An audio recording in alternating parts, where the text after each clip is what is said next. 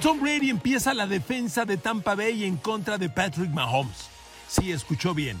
Empieza con Tom Brady porque el coreback necesita posesiones de balón de largo control, de muchos minutos, para que así Mahomes se quede en la banca y ahí a nadie pueda afectar.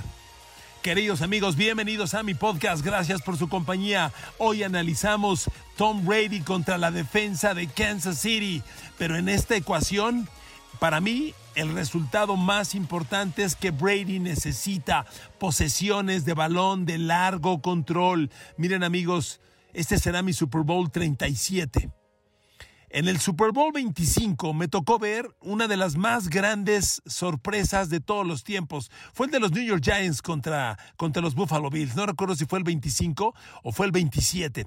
En aquel Super Bowl, los Buffalo Bills de Jim Kelly vivían su mejor momento. Eran un ataque imparable no había defensa. Y los Giants, y miren nada más que Giants, todavía tenían a Lawrence Taylor, tenían a Carl Banks, tenían a Harry Carson, tenían a Leonard Marshall, acababan, de noquear y eliminar a San Francisco de Joe Montana. Esos Giants no podían con Jim Kelly. ¿Y sabe qué hicieron? Que Jim Kelly se quede en la banca. Los Giants salieron a correr el balón, jugaron con posesión de balón, con pases cortos, y de los 60 minutos en el Super Bowl, ¿sabe cuántos minutos tuvo el balón los Giants? 40 minutos y 33 segundos. Jim Kelly y los Bills solo 18 minutos 27.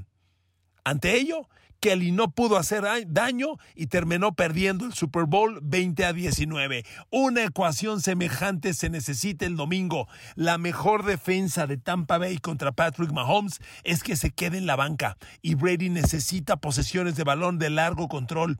Hoy que les analizo Tom Brady contra la defensa de Kansas City es lo primero y más importante que les quiero decir.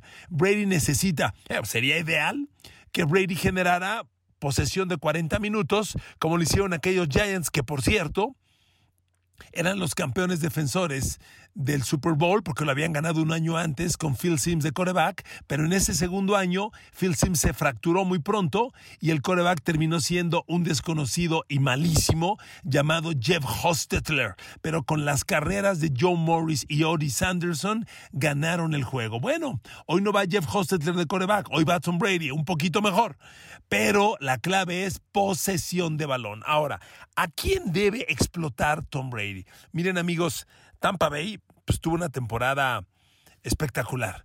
Tampa Bay Tom Brady, sus, sus 40 pases de touchdown por 12 intercepciones, tuvieron sus momentos difíciles y ya les he dicho en varios podcasts, se enfrentaron ya Tampa Bay y Kansas City en la semana 12. Fue una muy mala exhibición para Tampa, aunque el marcador se parece cerrado, 27 a 24 ganaron Mahomes y los Chiefs. La realidad es que Kansas fue muy superior. Y, la realidad es que Tampa Bay ese día estaba jugando su peor fútbol americano. No es comparable al que veremos en el Super Bowl. Pero les hago este comentario porque dentro de todo lo mal que jugó Tampa Bay ese día, hay cosas bien interesantes. A ver, la mejor combinación esa noche fue la de Tom Brady con Chris Goodwin y esa combinación tiene que explotar el próximo domingo. Bueno, es un hecho que Brady tendrá que funcionar con Mike Evans y con Chris Goodwin, con los dos receptores, pero la de Goodwin parece más. Kansas City tiene dos corners muy buenos. Muy buenos. Bashout Brilland y Charvarius Ward son los corners base. Se agrega el novato El Jarius Need, que es un gran novato. ¿eh? Esos tres corners son no sé si decir elite, pero muy cerca de elite. Son un trío muy superior al que tiene Tampa Bay, pero los tiene que retar Tom Brady. El corner profundo es Bashot Brilland, es el que aquel jueves tomó a Mike Evans y seguramente lo va a tomar otra vez. Pero sobre Chris Goldwyn, que yo le decía, el corner que lo debe tomar debe ser Charvarius Ward o, o Jarus Need, uno de los dos. Y a los dos eh, Chris, Godwin les hizo daño aquel jueves. Eh, en la noche, Godwin de nueve pases que le lanzó Brady capturó ocho, 97 yardas. No hubo un yardaje muy determinante. Eh, consiguió cuatro primeros y diez Chris Godwin, aunque no anotó. Fue el receptor que más daño hizo. Pero Brady tiene que atacar con Godwin y tiene que atacar con Evans. Mire, los corners de Kansas City hay que retarlos porque, reitero, son muy buenos. A ver, ahí le va. Bashot Brilland. Los tres corners de Kansas City permitieron menos del 60% de pases completos. Gran cifra, ¿eh? Gran cifra. Bashot Brilland permitió 40 recepciones de 68 pases que le enviaron, 58.8% de pases completos, 444 yardas, eh, fueron 218 después de la recepción, que son pocas, y aceptó 5 pases de touchdown e interceptó 2. Oiga, aceptar 5 pases de touchdown en una temporada es un pase de touchdown cada tres partidos. No está mal. Ese es Bashot Brilland. El otro corner, Charvarius Ward tiene números no menos sorprendentes. Él permitió 39 recepciones en 67 pases para 58.2%, nuevamente abajo del 60%. Aceptó 478 yardas, muy parecido a Brilland. Él solamente aceptó 178 después de la recepción. Es mejor tacleador Charvarius Ward que Bashot Brilland. Ward seguro estará con Godwin o con Antonio Brown y permitió cuatro pases de touchdown Ward. Un pase de touchdown cada cuatro partidos. Muy bien. Pero por si fuera poco, Kansas City tuvo un draft en el que tomó un corner que parecía complementario de desarrollo a largo plazo, quinta de draft, si no mal recuerdo, el Jairus Sneed. Y el Jairus Sneed ha jugado sorprendentemente bien, está más metido que nunca en la rotación, es el tercer corner y escucha sus números. Aceptó 34 recepciones en 55 pases, me equivoqué, él sí aceptó más del 60%, fue 61.8%, pero solo permitió un touchdown en todo el año e interceptó tres veces. Entonces no está fácil el duelo de corners contra receptores. Evans seguramente está contra Brilland, eso es un hecho. Goodwin, Chris Goodwin y Antonio Brown se van a turnar. Alguna vez los tomará el Jairus Need, a otra Charvarius Ward. Pero miren amigos, aquí me voy al duelo clave para mí. Creo que usted, que es fan de la NFL, no puede negar que hay una conexión especial entre Tom Brady y Antonio Brown. Son cuates, se caen bien, pero sobre todo se entienden. Desde que Antonio Brown llegó a Nueva Inglaterra el año pasado, el impacto fue inmediato. Este año, pues con las broncas de Antonio Brown, la suspensión de ocho juegos y lo que usted quiera, el impacto de Antonio Brown no fue todo lo sólido que el equipo deseaba. A pesar de eso, con Antonio Brown, Brady tuvo el segundo mejor porcentaje de pases completos. Brady lanzó a Antonio Brown 68 pases, completó 48 para un 70%, 542 yardas, 5 touchdowns. Mire, 48 eh, recepciones y 5 touchdowns es un pase de touchdown cada 10 pases. Es una cifra muy interesante. Entonces, Antonio Brown va a jugar un factor determinante. A ver, el hombre clave de, Tampa Bay al aire es Evans y Brady lo busca determinante, 13 touchdowns, es el receptor clave. Va contra Brilland, eso está claro. Pero Antonio Brown va a tener un rol determinante. Que Chris Godwin haya tenido una buena noche aquel jueves es una buena señal para Brady y para Tampa. Pero insisto, Antonio Brown tiene una química especial con Brady. Ya sea Antonio Brown con el Jarius Need o Antonio Brown contra Charvarius Ward, ese duelo va a dar mucho de qué hablar. Es fundamental. Brady completó contra él 70%, se entienden, se entienden a ojos cerrados y es un duelo que a mí me parece debe explotar decididamente Tom Brady. Antonio Brown no jugó la final de la conferencia nacional porque estaba lesionado de la rodilla. Se lesionó en el partido contra, contra Nueva Orleans. Ahí jugó poco, salió caminando, le dijo a Brady, no me siento bien. Y efectivamente no tuvo un gran impacto. De hecho, contra Tampa Bay, perdón, contra Nueva Orleans, eh, Antonio Brown tiene una recepción de 10 yardas. Ahí se lastima y dejó de jugar. Muy al principio del juego. No jugó contra Green Bay lleva dos semanas descansando, las dos semanas del Super Bowl. Yo creo que Antonio Brown va a estar entero en el Super Bowl y es un factor X, se lo digo de verdad, anótelo por ahí. Brady para Antonio Brown, Antonio Brown sobre el Jarius Need, Antonio Brown sobre Charvarius Ward, va a dar mucho de qué hablar, muchísimo. Otro duelo que quiero destacar, amigos, y va usted a decir, ¿de dónde sacas eso? Es Tom Brady y el corredor Leonard Fournette. A ver amigos, Leonard Fournette es uno de esos búfalos indomables, un, tonel de corredor que genera yardas entre los tackles básicamente. Pero se tiene muy subestimado su habilidad como receptor. Es muy buen receptor. Ahí le va un dato.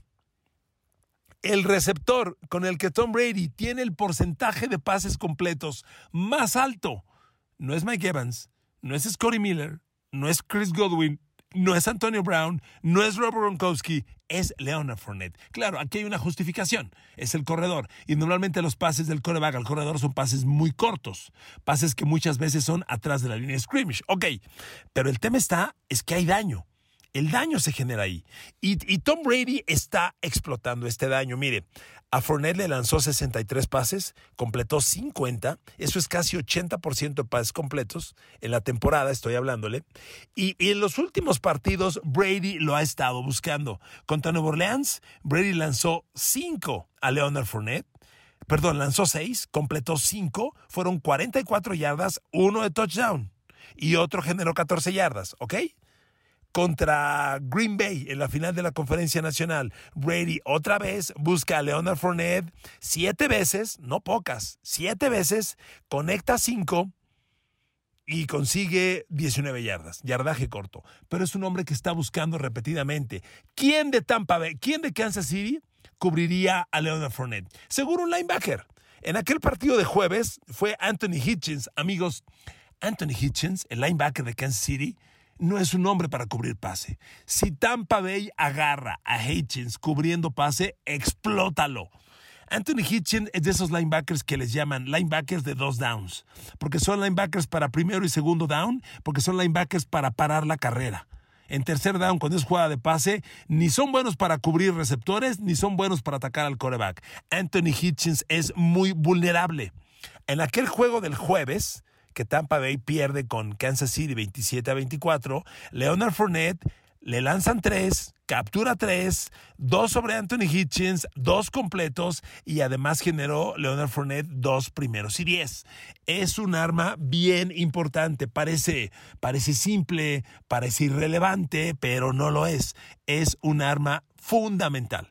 Pero amigos, se los dejo ahí como los duelos que yo considero Tom Brady va a tratar de atacar decididamente en el Super Bowl. Como les decía al inicio de este podcast, para mí la, función fundamental de Tom Brady es hacer largas posesiones de balón.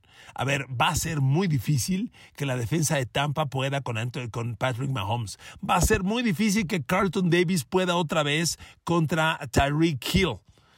Los tres corners de Tampa Jamie Dean, Carlton Davis y Murphy Bunting son tres corners muy regulares, medio malitos. Aunque han cerrado la temporada mejorando, tenerlos en el campo, uno a uno con Tyreek, uno a uno con Sammy Watkins, uno a uno con Nicole Herman, la neta es peligroso. La labor más importante de Tom Brady es tratar de emular a los Giants del Super Bowl 26 que le ganaron a Buffalo y tuvieron posesión de balón de 40 minutos. Imagínense, de 60 que tiene el juego, tener el balón 40-30. Así lo hizo Giants y así Jim Kelly se desesperó y no pudo ganar el partido. La misma dosis necesita Tom Brady. Es la mejor defensa contra Mahomes. Que se quede en la banca. Y para ese control de balón es muy importante Leonard Fournette. Vaya, todos son importantes. Pero sobre todo el juego corto. Leonard Fournette y los cerrados. Cameron Braid y Rob Gronkowski. A ver, Gronkowski ha tenido un año pues muy regular, pues, porque obviamente Gronkowski va de salida, amigos. Va de salida. Ha capturado 47 pases de 62 que le enviaron. Es menos del 60% de completos, solo 57.3, pero tiene 7 touchdowns. ¿Ok? 7 touchdowns Rob Gronkowski. Y, y otra cosa, recuerde que antes de marcar touchdown, hay que mover las cadenas. Y Rob Gronkowski fue tercero en producción de primeros y diez con 29. A Rob Gronkowski lo firmó Tampa Bay y lo pidió Tom Brady para juegos como el Super Bowl. Que te resuelvan un juego. A ver, Gronkowski, para mí, es la mejor a la cerrada en la historia de la NFL. La gente dice que no, que Tony González tuvo más yardas. A ver, amigos, Tom Brady es el mejor coreback porque gana juegos y gana juegos determinantes. Gana seis Super Bowls. Y los Super Bowls que gana Tom Brady en gran medida los gana por Gronkowski. Hace dos años, cuando Nueva Inglaterra jugó la final de la conferencia americana contra Kansas City en Kansas City y el juego se va a tiempo extra, en el tiempo extra la bola la tiene Brady y consigue el touchdown de la victoria. En esa serie ofensiva, Brady conectó cuatro, convirtió cuatro jugadas de tercer down, tres de ellas con Gronkowski. En el Super Bowl contra los Rams, que fue un Super Bowl cerrado, de poca ofensiva, la única jugada grande es de Tom Brady a Rob Gronkowski. Un pase que pone la bola en la yarda 1 y de ahí corre Sonny Michel para el único touchdown del juego. Gronkowski y Brady saben conectarse y saben decidir partidos. Gronkowski es fundamental en este Super Bowl, porque a Gronkowski seguramente si tomamos como, como ejemplo aquel partido del jueves, seguramente a Gronkowski lo va a marcar o Anthony Hitchens o los safeties, este Sorensen, que es, un jugador muy interesante. Sobre todo a Sorensen yo le veo más fuerza de, por Chiefs para marcar a Gronkowski. Si es Hitchens, así como Hitchens no puede contra Leonard Fournette, Hitchens no podría con Gronkowski. Aquella noche de jueves, en la, en la derrota de Tampa Bay ante Kansas City, a Gronkowski Brady le lanzó siete pases, conectó seis, fueron 106 yardas, tres veces primero y 10, y Gronkowski prometió 17.7 yardas. Gronkowski le hizo mucho daño a esos Chiefs. Gronkowski el domingo es otro jugador decisivo. Ese jueves lo tomó una vez Hitchens, le completó el pase. Alex Okafor dos veces, las dos conectó el pase. Daniel Sorensen lo tomó tres, le completó dos veces Gronkowski. Y Damien Wilson una vez y le completó igualmente. La jugada más grande de Gronkowski fue una jugada sobre Damien Wilson que alcanzó 48 yardas, pero tuvo otra de 29 yardas sobre Okafor. Rob Gronkowski, otro duelo fundamental para Brady. Gronkowski sabe decidir estos partidos y es el momento de hacerlo valer. Queridos amigos, este es el podcast de qué le, qué le espera a Tom Brady ante la defensiva de los Kansas City Chiefs. Una defensiva violenta, agresiva. Estoy hablando aquí de los duelos de receptores con corebacks. Para los duelos de línea scrimmage, las presiones al coreback, tengo un podcast que se llama Duelos Personales a Explotar. Ahí vamos a hablar de estos puntos tan determinantes porque obviamente del lado de Kansas City, Chris Jones y Frank Clark presionando a Tom Brady es un duelo fundamental Hoy no nos corresponde hablar de ese, insisto, pero es un duelo fundamental porque si Kansas no se pone la cara de Brady, puede ser una larga noche para los campeones defensores. Queridos amigos, ojalá hayan disfrutado este podcast. Un abrazo a través de Spotify. Apple Podcast, Amazon Music, Google Podcast, YouTube. Gracias a todos y a todas por escuchar, por compartir, por suscribirse, por el like, por el dislike pero sobre todo gracias por estar presentes. Ya ven que nos está yendo muy bien en los podcasts. Los quiero, las quiero, abrazos fuertes, usen cubrebocas, que Dios me los cuide y nos vemos el domingo por Azteca 7, 5 de la tarde, Super Bowl 55, Azteca 7, Kansas City Chiefs de Patrick Mahomes contra Tom Brady y los Tampa Bay Buccaneers. Saludos.